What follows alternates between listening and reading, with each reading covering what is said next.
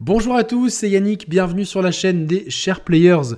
Je suis très heureux de vous proposer le test de Prince of Persia The Lost Crown, qui est le premier gros jeu de 2024. Alors gros jeu, c'est pas un quadruple A ni un triple A, mais c'est quand même un jeu très attendu pour une franchise mythique qui va fêter ses 25 ans cette année. Donc The Lost Crown, ça sort sur à peu près tous les supports, ça sera disponible le 18 janvier prochain pour tout le monde ou le 15 janvier si vous avez les éditions vous permettant d'avoir l'early access. Ça sort sur à peu près tous les supports, voire tous les supports.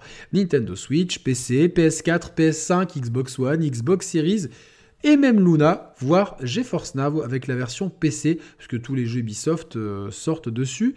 C'est développé par Ubisoft Montpellier sur le moteur Unity. Et euh, pour euh, être tout à fait transparent avec vous, j'ai terminé le jeu en 23 heures sur une version PS5 fournie par l'éditeur. Voilà, et euh, ce qui est très intéressant avec ce Prince of Persia, pourquoi il était euh, quand même très attendu, c'est parce qu'il y a un côté retour aux sources. Alors avant de plonger vraiment dans le test, je chapitrerai de toute façon pour ceux qui veulent éventuellement rentrer dans le vif du sujet, j'aimerais moi faire un petit retour en arrière parce que j'aimerais vous poser une question. Est-ce que vous connaissez Jordan Mechner? Peut-être que oui, peut-être que non. Pour ceux qui ne le connaissent pas, ceux qui connaissent, dites rien. Euh, Jordan Mechner est né en 1964. C'est un passionné de jeux vidéo, les jeux vidéo de l'époque, un des premiers euh, dans la première vague de créateurs de jeux vidéo. Et à 20 ans, en 1984, il développe l'un de ses premiers jeux qui va être assez mythique euh, dans la construction du jeu vidéo. Vous en avez peut-être entendu parler si vous êtes intéressé à l'histoire du versus fighting. Il s'agit du jeu Karateka, développé pour l'Apple II, qui était le micro-ordinateur, c'est comme ça qu'on appelait les ordinateurs à l'époque, plus euh, populaire, donc vraiment assez mythique, l'Apple II. Et en fait, il va en vendre 500 000. Et euh, ce qui est un carton pour l'époque. Et en fait, il y a son distributeur. Alors, le distributeur, c'est Broderbund, euh, un nom euh, consonance suédoise, qui lui, qui, lui a fait confiance pour ce premier jeu. Et c'est Gene Portwood, de, de, cet éditeur au nom difficilement prononçable de Broderbund, qui va lui proposer une idée alors que Jordan cherche comment faire un second jeu. Et il lui dit, mais tu penses quoi de Simba, d'Alibaba, Les Mille et Une Nuits? Et en fait, Jordan, euh, il réfléchit 5 minutes, il dit, putain, mais en fait, c'est une super bonne idée. Le soir même, il se dit, ouais, ben c'est bon, euh, c'est polyvalent, c'est familial, c'est euh, visuellement, c'est distinctif, ça n'a pas été essoré dans le monde du jeu vidéo. Vous imaginez, en 84, enfin oui, dans les années 80 en tout cas, se poser ce genre de questions. et en fait, il va dire, ok, je pars sur un jeu dans cet esprit-là. Et il veut pour son jeu euh, quelque chose de beaucoup plus ambitieux que Karateka, qui pourtant a posé un certain peut-être euh, les bases du versus fighting d'aujourd'hui, mais veut quelque chose de, plus ambitieux. Il veut un vrai jeu d'aventure, inspiré donc principalement des mille et une nuits, avec, euh, il veut une physique réaliste, il veut pas de scoring, il veut une barre de vie, il veut pas mal de bonnes idées.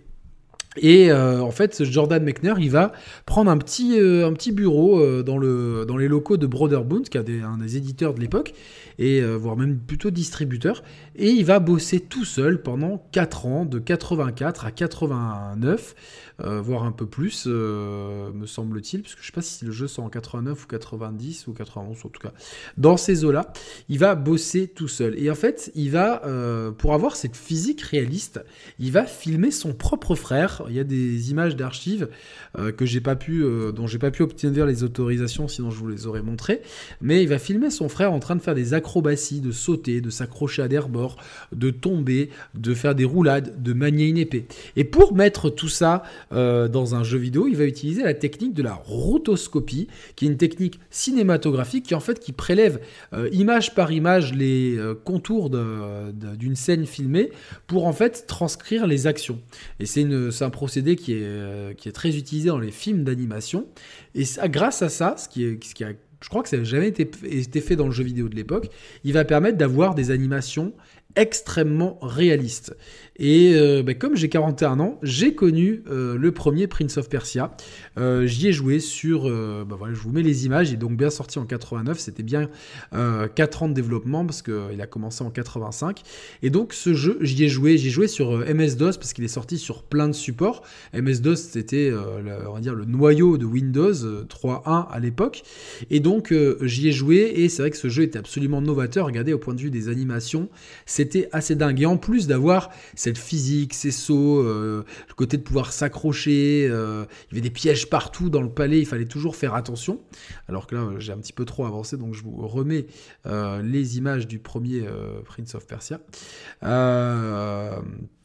du coup, au lieu de euh, au lieu de proposer quelque chose de très dynamique avec euh, du scoring et euh, un die and retry, il a vraiment voulu proposer une aventure et quelque part Prince of Persia, ça pose un peu les bases du jeu, du jeu d'aventure, du solo narratif même, tel qu'on le connaît aujourd'hui. et en fait, qui est bien en plus dans le jeu, c'est qu'il y a plein de bonnes idées. Par exemple, au troisième niveau, tu as les pouvoirs du méchant Jafar qui se manifestent. On doit pousser un squelette qui subit aucun dégât, donc on se demande ce qui se passe. Pourquoi ce squelette pas, euh, ce squelette ne reçoit, parce que les plein d'ennemis, c'est des squelettes qui ne, ne reçoivent pas de dégâts.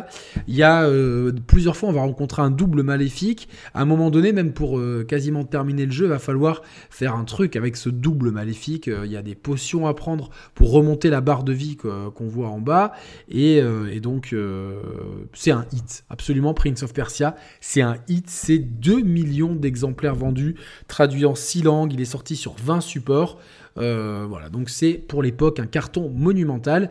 C'est vrai que moi, ça m'avait mis une vraie, vraie baffe. C'était un jeu qui était difficile, euh, mais moins peut-être moins difficile, une difficulté différente, une difficulté euh, qu'on retrouvera peut-être, qui, sera peut-être plus utilisée dans les jeux dans les années à venir. Il est peut-être un peu aussi précurseur de la façon dont, la, la, difficulté était gérée grâce à ce système de barre de vie notamment. Du coup, la franchise Prince of Persia devient assez euh, populaire et il y a plein d'épisodes qui sortent, notamment une suite qui sera supervisée mais pas développée directement par, euh, par Jonathan, mais euh, Jordan, pardon.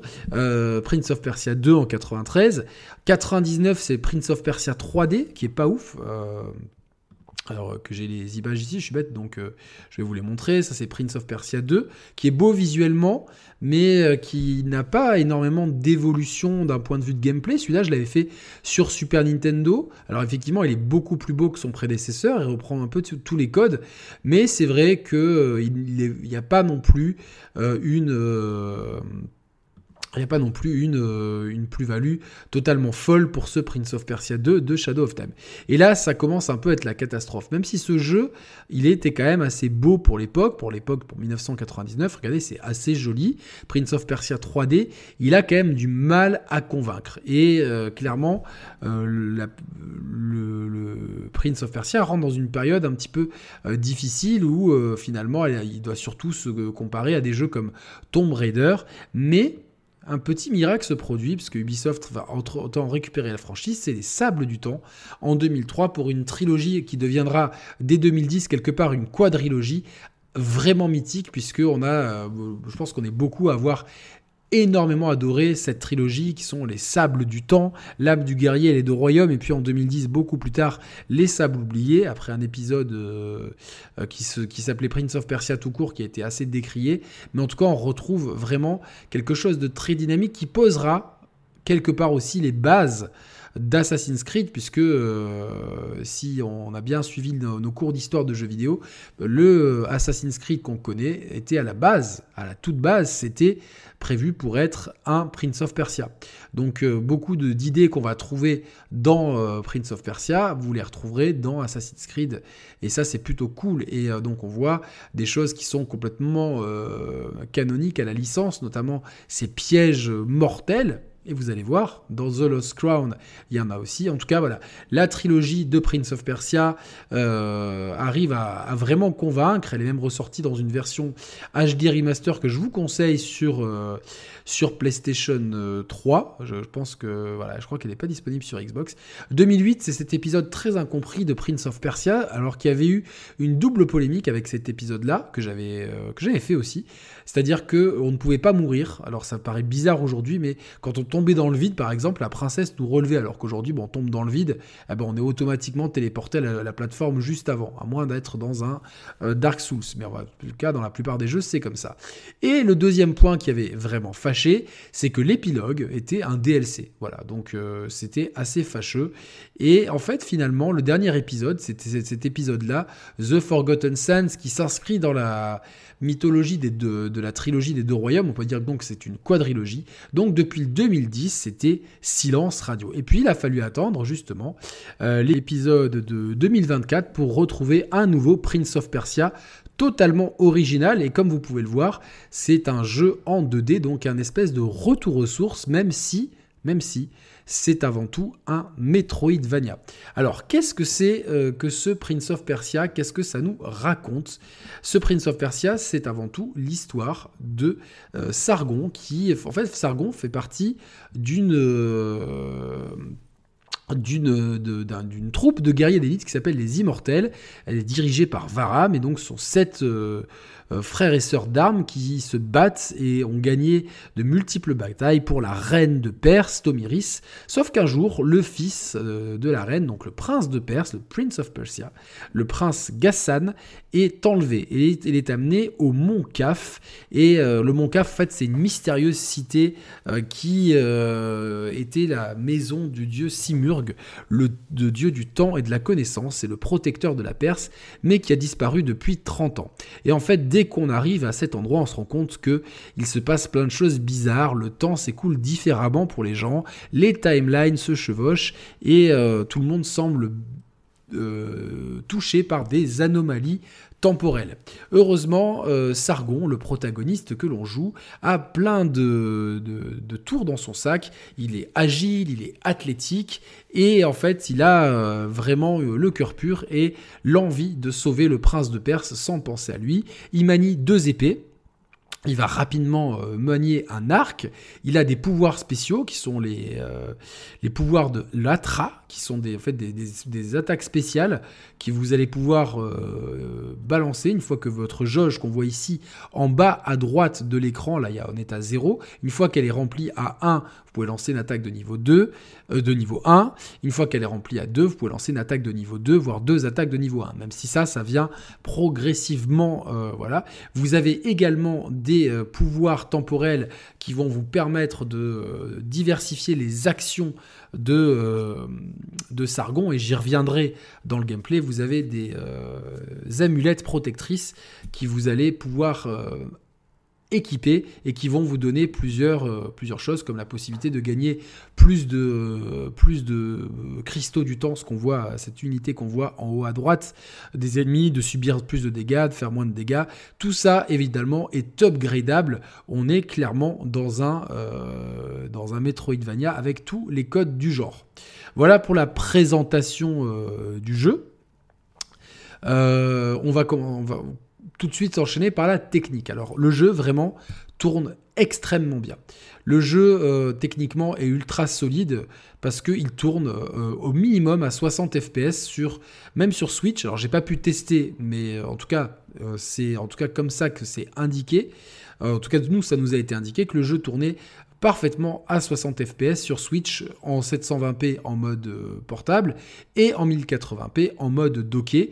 Et pour le reste des supports, pour le reste des supports, il tourne euh, aussi excessivement bien. Euh, parce qu'il tourne à 120 fps sur PS5, donc ça c'est plutôt cool, et sur Xbox Series et certainement sur PC. Mais en tout cas, tous, les, tous les PS5 et les Xbox Series, c'est 120 fps et 4K. Euh, ça demande le patch Day One que normalement, euh, qui a déjà été euh, déployé, mais qui sera aussi déployé dès que vous aurez le jeu. Donc si vous avez le jeu, je vous invite évidemment à le patcher. Ça va sans dire. Il fait du 2K 60 FPS sur Xbox Series S et 1080p 60 FPS pour la PlayStation 4, 4K 60 FPS pour la PlayStation 4 Pro et pareil pour la Xbox One, Xbox One S 1080 60 FPS, Xbox One X 4K 60 FPS. Donc c'est extrêmement solide. Je vous l'ai dit en introduction, ça tourne sur le moteur Unity. Là où c'est un peu plus discutable, c'est au niveau de la direction artistique. Et je, je dois vous avouer qu'au tout début, je me suis dit, oh là là, euh, franchement, il a un espèce de... Ça fait un petit peu jeu mobile. Et c'est vrai qu'il a une plastique qui, euh, en tout cas au début du jeu et dans certains des environnements, il y a 12 grands environnements principaux, euh, c'est vrai qu'au début, il fait un petit peu générique. T'as l'impression plutôt d'avoir affaire à un, un, jeu mobile qu'on aurait porté sur, sur une console next-gen. Et euh, c'est pas du tout arrangé par les phases de dialogue, parce que quand il y a les phases de dialogue, on a vraiment l'impression qu'ils se sont inspirés euh, d'Hadès, avec des personnages qui apparaissent en gros euh, de façon stylisée sur le côté de l'écran. Sauf que je trouve que ça manque un petit peu parfois de personnalité. Euh, faut voir juste Sargon, on, dirait un mélange de, de Mohamed Egouin et de Lotaro Martinez. Évidemment, un gros bisou à Momo. Euh, enfin, blague à part, ouais, c'est ça qui fait très, euh, il fait très jeune, c'est tout. après, c'est pas, pas le souci, mais c'est vrai qu'il y a un côté, un côté un petit peu cartoonesque qui n'est pas tout le temps les plus réussis. Je dois, je dois avouer que c'est pas tout le temps. Là, je, trouve, que c'est pas vraiment au niveau de la direction artistique que le jeu brille pleinement. Mais de façon assez surprenante, on arrive par moments euh, il faut avancer un petit peu. Et c'est pour ça que ce jeu, je vais vous répéter constamment au niveau du, test, que ce jeu se dévoile au moins après un tiers de jeu. Sachant que pour le finir, il faut entre 20 et 25 heures. J'ai mis 23 heures. J'ai à peu près euh, chopé 80% de tout ce qu'il y avait à faire. Ça passe par tous les collectibles, les quêtes annexes, etc. Donc j'ai quand même bien poncé. Donc comptez au moins le premier tiers, vous allez vous dire, visuellement c'est générique, dans le gameplay c'est générique, dans le level design c'est générique tout est, il y a rien de mauvais. Mais la DA, elle fait un petit peu jeu mobile, euh, un peu enfantine, cartoonesque. C'est pas c'est pas un défaut, mais c'est vrai que c'est pas euh, on a peut-être ça pas le, cachet du Metroid Dread pour prendre le principal concurrent par exemple. Et et, vous allez vous dire tiens bon bah, dans le level design euh, c'est assez c'est assez convenu dans le gameplay ouais ok vous allez vous dire tiens c'est un peu du déjà fait Ok, c'est quelque chose que vous pourrez vous dire. Et en fait, à partir de, je dis, à passer le premier tiers, vous allez voir qu'il y a des environnements qui sont vraiment très très beaux, très originaux artistiquement parlant. Et là, vous comprenez vraiment où est-ce que le jeu a voulu vous emmener dans sa direction artistique. Alors, je dis pas que tout est parfait.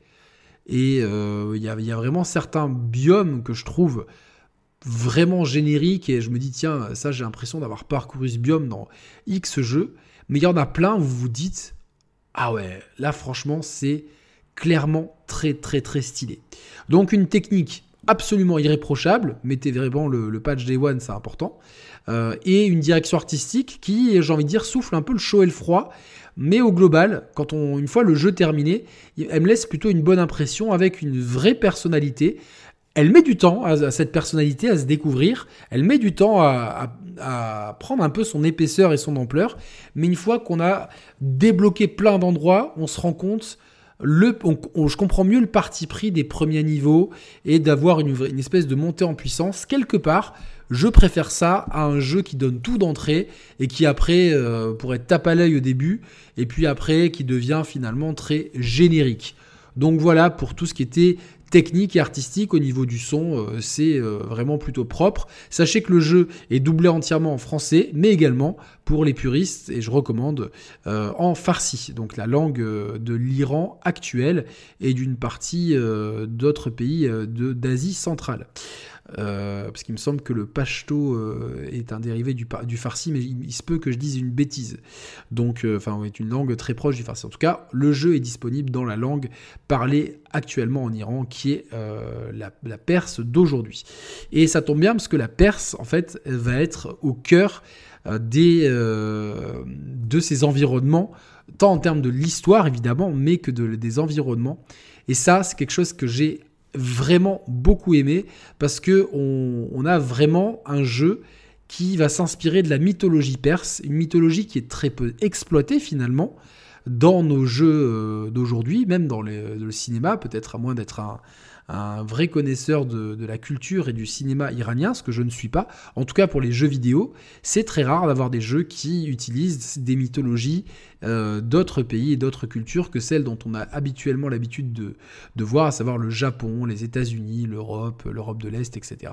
Donc ça, c'est vraiment un bon point parce qu'on a vraiment beaucoup, beaucoup de euh, tout en fait est lié aux, anciens, aux, mythes de l'ancienne Perse. Je dirais la Perse pré-islamique euh, donc on a euh, vraiment tout, euh, tout un ensemble d'histoires qui ont été savamment craftées pour utiliser la mythologie de l'époque justement dans le cadre de, ces, dialogues, pardon, je fais une petite parenthèse, ces dialogues font très penser à Hades, mais n'ont pas vraiment, euh, un peu le Canada Dry d'Hades, mais c'est pas très grave. Parce que l'histoire elle se, elle se, laisse quand même suivre, elle est parfois elle, nous embrouille un petit peu volontairement avec cette histoire de temporalité, mais voilà en filigrane on a toujours les mythes de la Perse ancienne et ça je trouve que c'est vraiment un très bon point, d'autant que ça se ressent dans euh, certains niveaux avec une direction artistique qui euh, va utiliser justement beaucoup d'éléments euh, connus de cette Perse ancienne. Et donc moi c'est quelque chose qui m'a profondément plu dans ce jeu. Voilà, si au début, comme je l'ai dit, au début il fait un peu son timide le jeu. Au début il fait son timide, mais une fois qu'on qu'on avance un petit peu, j'espère vraiment qu'une grande partie de la presse aura pris le temps de le finir une fois qu'on voit au bout du jeu et qu'on voit euh, certains boss, euh, certains, euh, certains environnements, certains, certaines statues dans le décor et qu'on lit les, les, choses a à lire, les documents à lire. Vous voyez, mon skill est incroyable sur cette phase de jeu. une fois qu'on lit les documents, on se rend compte et en, googlant certains termes, ah ouais, d'accord, ils sont allés chercher vraiment beaucoup de mythes de, l'ancienne Perse et de, ces, des régions de, du Moyen-Orient, voire de l'Asie centrale de l'époque et moi, ça, je trouve, euh, c'est quelque chose que je valorise, en fait, de valoriser des cultures que l'on connaît pas. C'est aussi un, moyen de s'instruire dans le jeu vidéo. Voilà ce que j'avais à dire pour toute la partie technique et artistique. Alors, qu'est-ce que ça vaut manette en main? Je dois vous avouer que mes premières heures de jeu, elles ont été assez, euh, assez timorées. Parce que je me retrouve en face d'un jeu avec, comme je vous ai dit au début du jeu, une direction artistique qui est... Euh, qui fait un peu jeu mobile et qui est assez classique, qui n'arrive pas à trouver un petit peu son, style. C'est un jeu qui a du mal au début à trouver son style. Et dans le gameplay, on a euh, en fait deux grandes boucles de gameplay. On a le combat et euh, l'exploration plateforme. Et en fait, tout ce qui est combat, euh, ce qu'on voit ici à l'écran, on va pouvoir utiliser les épées de, de Sargon, avec lesquelles on va pouvoir faire des combos, on va pouvoir faire des juggles, donc envoyer les adversaires en l'air. Il y a même des ground bounce, donc pouvoir faire rebondir l'adversaire au sol. il y a des, coups de pied qui les poussent. Enfin, il y a vraiment tout un arsenal de combos, des coups spéciaux comme ceux que je viens de décocher juste à l'instant et euh, là, regardez, lutte mort, très bête. C'est, là, c'est la mort de la grenade euh, dans Call of Duty que vous envoyez qui rebondit contre le mur et vous explose à la tronche. C'est un petit peu le même spirit. Euh, donc, on a un gameplay qui, manette en main, semble bien dynamique. Et ce qui est intéressant dans le gameplay, et que pas tout le monde n'a aimé, attention, je pense notamment à un autre ami à moi que je vous laisserai, une fois qu'il fera son test, vous en parler. Mais on a un gameplay qui, parfois, peut être un petit peu euh, déstabilisant. Parce que en fait on a un système de euh, d'esquive de parade qui euh, j'ai fait? D'esquive de parade qui est pas qui est pas toujours intuitif au tout début du jeu en tout cas. C'est-à-dire que vous avez vous avez un système de donc de d'esquive avec R2 vous pouvez si vous si vous appuyez vers l'avant vous allez faire une glissade, donc vous allez passer dans le dos de l'adversaire. Si vous êtes sur place, vous allez faire un, un, un, backflip, en fait, un, saut à l'arrière. Et ça, j'aurais préféré qu'en fait on puisse, euh, parce que si vous appuyez sur une direction, vous allez forcément slider. J'aurais préféré qu'en fait, vers l'avant, on slide vers l'avant, et vers l'arrière, on fasse le dash arrière. En fait, le dash arrière, il faut vraiment être en position neutre sur le joystick ou sur la croix, selon comment vous jouez. Et c'est vrai que c'est vrai que instinctivement, c'est dur de lâcher le joystick. Donc vous avez l'esquive, euh, comme je vous l'ai dit, et vous avez la garde. Mais en fait, la garde, ce n'est pas une garde. C'est donc dire qu'elle reste pas enfoncée. C'est-à-dire que ça va être constamment un pari. Vous allez, euh, vous n'allez pas pouvoir, comme dans beaucoup de jeux, les attaques qui sont en rouge, vous ne pourrez pas les parer. Il faudra les esquiver. Donc avec cette glissade ou ce dash dont je vous ai parlé. Par contre, il y aura des attaques normales sans code couleur. Ça, il faudra bien timer. C'est-à-dire que vous ne pouvez pas laisser la garde. Vraiment, ça ne marchera pas. Il faudra, boum, parer. Alors il y a une fenêtre qui peut être en plus ajustable dans les options d'accessibilité je fais une petite parenthèse qui sont très nombreuses sur la et ça c'est vraiment bravo Ubisoft parce que tant dans la dans les codes couleurs etc que dans euh, tout ce qui est par exemple vous pouvez vraiment vous faire une difficulté sur mesure. Euh, vous trouvez, vous êtes à deux doigts de battre un boss, il est trop dur, vous pouvez faire en sorte de faire un peu plus de dégâts, ou que lui vous en donne moins, ou que la fenêtre de parade soit plus grande. Donc ça, c'est vraiment, euh, je vous laisse découvrir les options d'accessibilité et vous pouvez vous faire votre jouabilité de base, sachant que j'ai fini le jeu en normal. Il y a juste deux boss qui m'ont demandé de baisser avec ces sliders la difficulté parce qu'ils étaient vraiment un petit peu trop retorses et je reviendrai sur les combats euh, de boss juste après. En tout cas, comme je vous l'ai dit, les attaques normales, il faut faire un, pari bien timé et les attaques qui seront en jaune, vous pourrez là aussi faire un pari, il faudra là aussi le timer. Donc attention, c'est pas un QTE, c'est pas au moment où ça flash. Certains se reconnaîtront là-dedans, mais c'est au moment où l'ennemi fait l'attaque qui suit ce flash jaune. Si vous la parez correctement, ça déclenchera une espèce de cinématique avec une contre-attaque extrêmement puissante. En plus de vos épées, vous allez rapidement trouver un arc qui lui aussi sera très utile pour notamment les, euh, les dégâts de loin, certains ennemis aériens, etc. Et le chakram qui est une espèce de boomerang en fait, qui, euh, qui va vous permettre plutôt, même si ça peut toucher des ennemis, il fait peu de dégâts, mais ça va vous permettre plutôt de résoudre des énigmes, comme vous l'avez sûrement vu euh, ici à l'écran. Alors qu'on voit lors, de ces captures, on voit ici qu'on est au refuge. Le refuge, ça va vous permettre de d'augmenter vos armes, d'augmenter vos, vos amulettes, d'augmenter la, capacité des flèches et bien d'autres choses. Vous avez ce forgeron, vous avez une marchande qui va vous vendre des potions, euh, parce qu'il y a un système de potions. À chaque fois que vous... Euh, c'est un peu comme dans les Souls, à chaque fois que vous arrivez à un arbre, ces arbres jaunes que vous avez dû voir lors du gameplay, à chaque fois que vous arrivez à ces arbres, vous êtes, euh, votre vie se remplit, vos flèches se remplissent et vos potions se remplissent. Et donc vous avez une marchande qui vous permet de, de stuffer plus de potions, etc. Donc dans cette boucle de gameplay qui est le combat, je trouve que des deux, par rapport à l'exploration plateforme, c'est celle qui est la moins intéressante. Parce que sur le papier, vous dites, tiens, euh, c'est un jeu qui peut paraître un peu exigeant, avec des, des paris à timer, des attaques qu'il faut, euh, qu'on ne peut pas parer, qu'il faut absolument esquiver, etc. Sauf que les mobs sont en général assez rapidement euh, tuables. Il y a même un petit peu des, j'ai dire des glitches, enfin c'est pas vraiment des glitches, mais un conseil, si vous galérez contre un ennemi, euh, un ennemi normal, voire certains boss, n'hésitez pas à les mettre dans le coin et à les acculer dans le coin. L'impression de jouer à Street Fighter 6 où le coin c'est la mort, euh, c'est la mort en poule assurée. Donc voilà. Et puis euh, finalement les combats, il y en a pas tant que ça. Les, les, les, biomes ne sont pas truffés d'ennemis, il y en a suffisamment. Donc je trouve ça intéressant, je trouve ça bien. Mais c'est vrai que ces phases-là sont un petit peu brouillonnes. Peut-être que l'action aurait dû zoomer un petit peu plus. Euh, des fois, c'est vrai que c'est compliqué. Il n'y a, pas de cancel sur certains combos. Donc, vous êtes en train de faire un combo et puis l'ennemi euh, vous, balance une attaque au milieu du combo et, euh, c'est compliqué pour vous. Et des, fois, les affrontements sont un peu brouillons. Et notamment, en fait, les, combats de boss. Je trouve que les combats de boss sont parfois un petit peu, même s'ils sont très bien. Il y en a, en plus, il y en a pas mal dans le jeu. et et euh, du coup, euh, je trouve qu'ils sont, euh, certains sont très intéressants. Il y a 9 gros boss bien. Il y a 65 types d'ennemis différents. 13 biomes, 6 pouvoirs, 9 quêtes secondaires et il faut 20 ou 25 heures. Donc ça, c'est dans le communiqué de presse, comme ça, ça me rafraîchit les idées. En tout cas, voilà, donc il y a suffisamment de quoi faire. Mais dans les 9 boss, il y en a que j'ai trouvé assez difficiles. Vraiment, vraiment difficiles dans le sens où, j'ai dû baisser la difficulté parce qu'il me, il me fracassait. Pourtant, j'étais bien stuffé. Comme je vous l'ai dit, j'ai fait 80% des quêtes secondaires. Donc, j'étais en général tellement à l'aise dans les niveaux, euh, dans les niveaux où j'étais.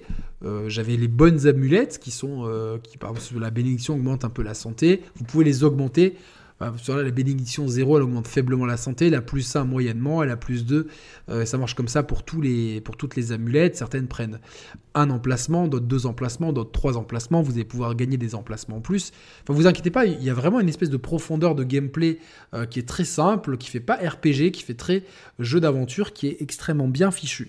Mais les combats de boss, bah, certains, je les ai trouvés trop durs. Euh, trop dur par rapport, je me, frisais les moustaches dans le niveau. C'est pas, tu sais, dans un Souls, t'arrives, tu te fais fracasser dans le niveau, tu dis ouais, là je suis peut-être pas au bon level pour le boss.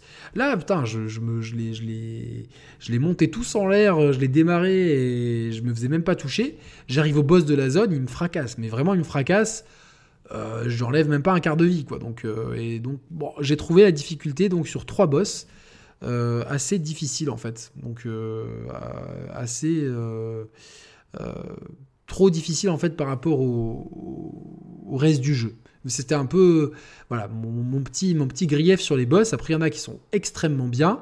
Et euh, c'est surtout contre les boss qu'on va pouvoir vraiment bien tester le système de combat, parce que ces mobs-là, c'est pas avec eux, il y a des attaques chargées, des attaques puissantes, des attaques aériennes, des combos, enfin, il y a tout ce qu'il faut en fait, hein. il y a tout ce qu'il faut dans le système de combat, mais les mobs sont pas les plus intéressants, même si on a, euh, quand vous envoyez certains gros, etc., vous dites, bon, lui c'est un mob un peu de plus plus, mais, mais il pose pas vraiment problème à proprement parler, et puis donc c'est contre les boss, mais les boss, euh, souvent ils ont tellement de patterns que vous n'avez pas vraiment le temps d'exprimer votre, euh, votre plein potentiel de combo. Donc vous allez peut-être le poke avec 2-3 coups, euh, vous n'allez pas faire le foufou à balancer des gros combos qui risquent de se faire complètement interrompre parce que c'est le boss et qu'il peut, il peut faire du combo breaker à volonté. Donc voilà, mais donc j'ai trouvé le combat, si je devais juger le jeu que sur le combat, hmm, plutôt bon sans plus, moyen bon. Ça passe pour ce genre de jeu, mais je trouve que le rendez-vous est un petit peu manqué selon moi. Il y a des bons affrontements, attention, hein, il y a des bons affrontemements de boss, mais c'est pas, je trouve que c'est pas là où le jeu brille. Et il y a quelques peut-être avec deux trois patchs, ça peut très bien s'ajuster, mais il y a, c'est pas pas là où le jeu je trouve qu'il brille le plus. Par contre, par contre, niveau plateforme, niveau challenge, niveau euh, justement dextérité, exploration, j'ai trouvé le jeu excellent. Et qu'en fait, dans un Metroidvania, pour moi, ce qui compte le plus, c'est ça en fait. C'est vraiment l'exploration et la plateforme et les challenges et les pièges et le backtracking. Tiens, j'ai gagné ce pouvoir, je, me rappelle d'un truc. Et justement, le je me rappelle d'un truc, mais où est-ce qu'il était déjà?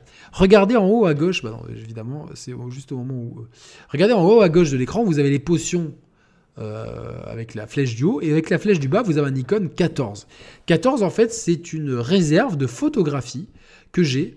Et là, si je vois un endroit inaccessible, en appuyant sur bas, ça va mettre une note sur la carte avec une photo de l'endroit où j'étais. Ce qui va me permettre de comprendre, en fait, tiens, euh, de temps en temps, je faisais un, petit check des trucs qui me manquaient. Euh, tiens, j'ai des nouveaux pouvoirs, je vais regarder un petit. Ah ouais, là. Et en fait, en voyant la photo, je disais, bon, non, en fait, ce truc-là, je ne l'ai toujours pas débloqué. Par contre, ce truc-là, oui. Ah, donc je vais pouvoir le faire, il n'y a pas de souci. Donc je retournais. Euh, ça permet un backtracking qui est plus. Euh, peut-être plus naturel. Et donc, dans ces phases de plateforme exploration, j'ai trouvé que le jeu était vraiment très très bon. Sachez qu'il y a deux modes en fait, il y a le mode exploration et le mode guidé. J'ai un peu testé les deux, je trouve que le mode exploration il est peut-être un petit peu trop aride. Il euh, n'y a pas vraiment d'informations sur la carte, il faut tout trouver soi-même. Finalement, le mode guidé, il fait très bien le taf. Mais après, à vous de choisir, vous pouvez changer à la volée, il n'y a pas de souci. Euh, le mode guidé, en fait, respecte vraiment la tradition des Metroidvania euh, plutôt modernes. Sachez que le, mode exploration des vrais Metroidvania à l'ancienne, où il y a très peu d'indications nulle part, et c'est à vous de vous rappeler de tout exactement. En fait, comme la zone complète est quand même très vaste, je pense que le mode exploration euh, est plus, euh, plus adapté. Le mode guidé est plus adapté pardon, que le mode exploration. Mais c'est à vous de voir. Commencez peut-être en mode exploration. Si vraiment vous voyez que il y a des trucs qui vous posent problème, passez en mode euh, guidé. Regardez, contre le mur, le mec, il a aucune chance. En fait, quand il y a les ennemis contre le mur, ils ont un espèce de, de, latence qui fait que, que vous avez le temps de réenchaîner derrière. Donc c'est assez euh, intéressant. Regardez la carte là, c'est, elle est vachement facile. Euh, je, la trouve vachement bien. Elle n'est pas surchargée d'icônes non plus, si on zoome un petit peu. On délimite bien les biomes par un code couleur différent. Les portes qu'on a, enfin les nouveaux chemins qu'on a ouverts, comme ici, bah, ça se représente sur des portes vertes avec des objectifs et des fois des portes rouges. C'est tiens, je suis pas encore assez stuffé. Et euh, voilà, donc euh, j'ai trouvé que euh, c'était vraiment tout ce qui était exploration, c'est vraiment très très bien fait. Et tout le côté plateforme, en fait, il est excellent.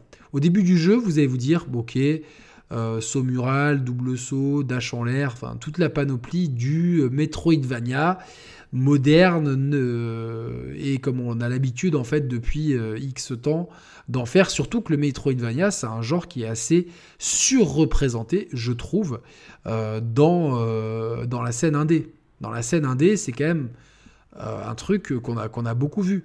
Je prends par exemple un qui est souvent cité comme un des meilleurs Metroidvania de l'époque moderne, c'est Hollow Knight, mais il n'y a, a, pas eu que lui. Et en plus, on a eu récemment Metroid Dread, qui était quand même un très bon jeu. Pas parfait, mais quand même un très bon jeu avec de très bonnes idées de gameplay. Moi j'ai beaucoup aimé notamment les phases où on était enfermé euh, avec un, chasseur à notre poursuite, où justement il fallait utiliser une fenêtre de Paris euh, qui pour le coup elle était quand même assez, euh, assez serrée. Mais je trouve que Prince of Persia renoue avec les, les phases du, des premiers épisodes, voire des sables du temps, des phases de plateforme extrêmement retorses, avec des pièges dans tous les sens, où il va falloir combiner de façon très intelligente et maline euh, plein de pouvoirs différents. Il va falloir euh, vraiment les combiner, euh, là, petit boss fight, il va falloir les, combiner intelligemment pour justement pouvoir réussir à passer certains challenges. Et je vous dis, il y a des, des, challenges qui sont clairement des parcours, en fait, qui sont des parcours de, de des parcours d'obstacles et si vous vous faites toucher par un pic ou si vous tombez, vous devez recommencer le parcours de zéro.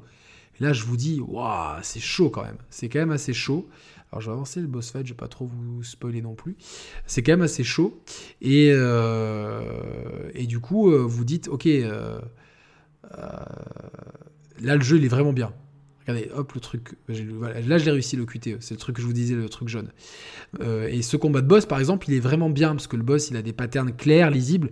Mais il y en a qui ont des patterns, mais qui sont mais, délirantes de complexité. Et il y a plein de fois je me suis dit, mais comment je dois esquiver ça? Et j'ai pas trouvé. Il y a des trucs où je comprenais pas.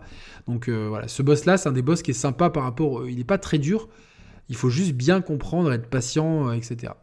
Donc, donc voilà je vais euh, avancer un petit peu. donc euh, euh, voilà, parce que je voulais pas non plus vous spoiler toutes les phases du boss, ça serait un petit peu dommage. comme ça, vous découvrirez par vous-même. Mais voilà, donc en termes de plateforme et d'exploration, je le trouve très très très bon. Au début, il, il, va vraiment avoir un goût de Metroidvania très classique, trop classique. Vous dites, ok, c'est un Metroidvania, il y a tous les ingrédients, les biomes ils sont pas super originaux, les combats, ça va, mais pas ouf. Et en fait, une fois que vous passez le premier tiers, je dis pas que les combats s'améliorent, mais vous allez rencontrer des boss qui sont euh, difficiles. Alors certains, euh, peut-être un peu trop, mais c'est bien parce que ça vous challenge. Les mobs, malgré une diversité, je vous dis 65 types de mobs différents, c'est vraiment très bien. Euh, ils sont, il y en a très peu qui m'ont posé des problèmes, donc ils sont savamment bien placés, suffisamment des fois pour, pour vraiment vous, embêter dans la progression, et donc de prendre le temps de, de, les, de les tuer euh, de les tuer comme il faut. Mais euh, c'est surtout voilà les phases de plateforme. Alors là malheureusement euh, je, ne vous ai pas capturé j'ai capturé préféré vous capturer le début du jeu comme ça il n'y a pas de spoiler etc mais il y a des moments où il y a des phases de plateforme. Il y a certains challenges avec des temporalités à gérer. C'est vraiment c'est vraiment top. C'est vraiment top où il faut vraiment, vous dites, vous dites mais c'est infaisable, et après vous dites, ah ouais, mais en fait, si je combine tel pouvoir, tel pouvoir, et vous êtes là, il y a des, phases avec des timings qui sont démentiels. Euh, et qui demandent, euh, où vous êtes vraiment ultra heureux d'avoir réussi certaines plateformes. Des fois pour pas grand chose, enfin pas grand chose, pour une pièce d'exercice ou, euh, ou, un, coffre et tout, mais c'est pas tant la récompense, des fois comme, comme disait le, le L'alchimiste, c'est pas le voyage, c'est pas la destination, c'est le voyage le plus important. Et là, honnêtement, euh, même si des fois euh, vous êtes là, vous dites, j'ai fait tout ça pour une pièce, j'en ai 10 déjà, euh, Osef un peu, bah, vous êtes tellement content d'avoir réussi que c'est génial quoi. Donc en conclusion, ce Prince of Persia The Lost Crown, c'est un excellent Metroidvania qui prend son temps pour dévoiler toutes ses qualités artistiques et ses qualités ludiques. Après, le début du jeu est loin d'être mauvais, attention, il est très classique, mais passé le premier tiers, je trouve qu'on retrouve beaucoup plus l'esprit Prince of Persia dans notamment certaines phases de plateforme, dans l'utilisation très maligne de certains pouvoirs qui sont très originaux, dans la façon dont on va pouvoir builder son perso avec les allumettes, les coups spéciaux, etc. Tout ça, c'est intéressant. On est quand même bien tenté d'explorer puisque certaines ressources qui sont demandées pour l'augmentation, euh, notamment euh, euh, de certains pouvoirs, sont rares. Donc vous êtes tenté d'explorer et dit tiens, ce parcours avec plein de pics, plein de plateformes et des timings de délirants à se taper la tête contre les murs, ça vaut peut-être le coup que je m'y investisse et que je prenne mon temps et que je le réussisse parce que derrière, je vais peut-être avoir ce fameux lingot qui me manque pour pouvoir euh, augmenter telle ou telle arme. Et dans mon prochain combat de boss, vu que le précédent était difficile, ça risque de m'être utile. Et eh ben en général, c'est bingo et c'est comme ça que le jeu doit se jouer. Il y a 9 quêtes euh, annexes, si je dis pas de bêtises. Je vais vérifier ça. Ouais, 9 grandes quêtes annexes, 65 ennemis uniques, 13 biomes, 20-25 heures, 9 gros boss et 6 pouvoirs temporels euh, super utiles. Euh, qui, euh, qui amène vraiment un plus. Donc même si voilà, dans les côtés euh, négatifs, c'est une DA qui prend peut-être un peu trop son temps et qui est peut-être un peu game loftienne, un peu trop mobile au premier coup d'œil, et d'un système de combat qu'on aurait aimé parfois être un peu moins brouillon et un peu mieux équilibré avec des mobs peut-être un peu plus retorses et des boss peut-être un peu moins compliqués, mais avec les sliders de difficulté, ça se gère bien. Et, et voilà, il y a un début peut-être un peu classique par contre, après, on est dans du très bon Metroidvania avec euh, des excellentes, des vraiment des très très très très bonnes phases de plateforme exploration. J'étais régalé par moments, je me disais putain c'est trop cool. Et en fait j'ai fini le jeu en très peu de sessions parce que j'avais un mal fou à lâcher la manette. Et ça c'est très bon signe dans un jeu. Quand on n'a pas envie de lâcher la manette, c'est que c'est bon signe. Donc euh, voilà.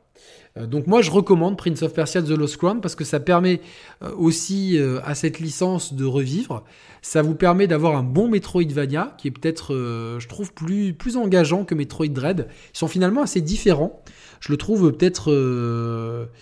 Je, le trouve, Metroid Dread, je l'ai trouvé très bon, mais peut-être ce Prince of Persia sur le long terme, pas dans son premier tiers, mais dans, dans, sa globalité, je l'ai peut-être préféré à Metroid Dread. C'est deux délires un peu différents, mais voilà, je trouve que euh, finalement, il a une DA, euh, euh, il a qui, qu'on trouve générique au début, qui finalement se se dévoile après. Il a un gameplay qui, qui, est, vraiment puissant avec des phases de plateforme qui m'ont tellement bien challengé que je vais retenir ça et surtout qu'il y a peut-être plus d'exploration de plateforme que de combat.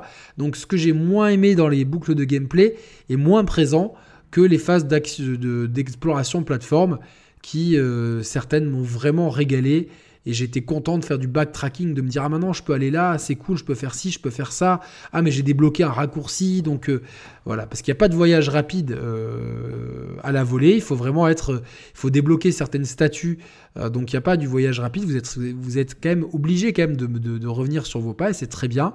dès que vous, vous mourrez, sauf contre un boss, vous, vous revenez au précédent arbre euh, tout ça. Donc euh, c'est truffé de bonnes idées, le jeu. Euh, je, je, vous recommande vraiment, vraiment, même si vous en plus le jeu tourne partout et tourne très bien. 60 FPS sur Switch, c'est pas de refus du tout, on prend. 120 FPS, bon sur console c'est pas ce qui a 60 suffit, hein, mais c'est appréciable, il est bien optimisé, moteur Unity, donc pas de moteur maison, ça se voit un peu dans certains assets hein, que, c'est côté Unity, et euh, donc voilà, donc Prince of Persia de Lost Crown, moi je le recommande vivement, euh, c'est un jeu qui m'a vraiment plu, et qui m'a, euh, même si l'écran de Game Over, comme dirait Mehdi, on dirait un truc fait par, euh, par IA, c'est vrai, mais on, s'en fout un peu de l'écran de Game Over, si c'était que ça qui, qui comptait dans un jeu, euh, ça se saurait, voilà, mais c'est vrai qu'au début, tout, tout, ce qui est DA, vous dit, ouais, putain, c'est un peu... C'est du game loft. Et en fait, après, quand tu avances, tu dis, ah ouais, non, en fait, je comprends. C'est en avançant que ça se comprend. Et puis l'histoire est assez cool. Il y a quelques rebondissements. Certains, on les voit venir certains moins. Donc euh, l'histoire, elle se laisse bien suivre. Il y a pas mal de, retournements de situation et même si voilà, nous on est le héros et le héros euh, c'est le héros, donc il n'y a pas de problème, le héros c'est le gentil, ce sera toujours le héros. Et puis voilà, mais il y a pas mal de, de retournements de situation. Et donc moi j'ai passé un excellent moment, j'ai pas vu passer mes 23 heures de jeu dessus, donc je recommande fortement ce Prince of Persia The Lost Crown, évidemment, plus aux aficionados de plateforme et de Metroidvania que euh, qu'aux, gens qui veulent des jeux AAA cinématiques ultra réalistes. Évidemment, faut, comme tous les jeux, il faut être un peu la cible, mais si vous êtes un minimum la cible des Metroidvania et des jeux de plateforme un peu retors, euh, avec euh, une, envie d'explorer et de faire du backtracking et tout, le, principe du Metroidvania, vous allez y trouver votre compte. Je vous remercie, je vous retrouve très bientôt pour le test de euh, The Last of Us partout, et d'ici là, d'autres émissions notamment dimanche, si vous regardez ce test la semaine du 10, euh, donc si vous regardez ce test le 11 au moment de sa parution ou dans les jours qui suivent, sachez que le dimanche euh, de cette semaine, je ferai une émission spéciale l'année 2024 de Nintendo avec Nico Augusto. A très bientôt, je vous remercie d'avoir écouté ce très long test. Je vous dis, je vous souhaite euh, une bonne soirée, une bonne journée, une bonne matinée. Et à très très bientôt, portez-vous bien, merci pour votre soutien. Si vous avez aimé ce contenu, n'hésitez pas à vous abonner, à liker la vidéo et à la commenter. Salut à tous, ciao ciao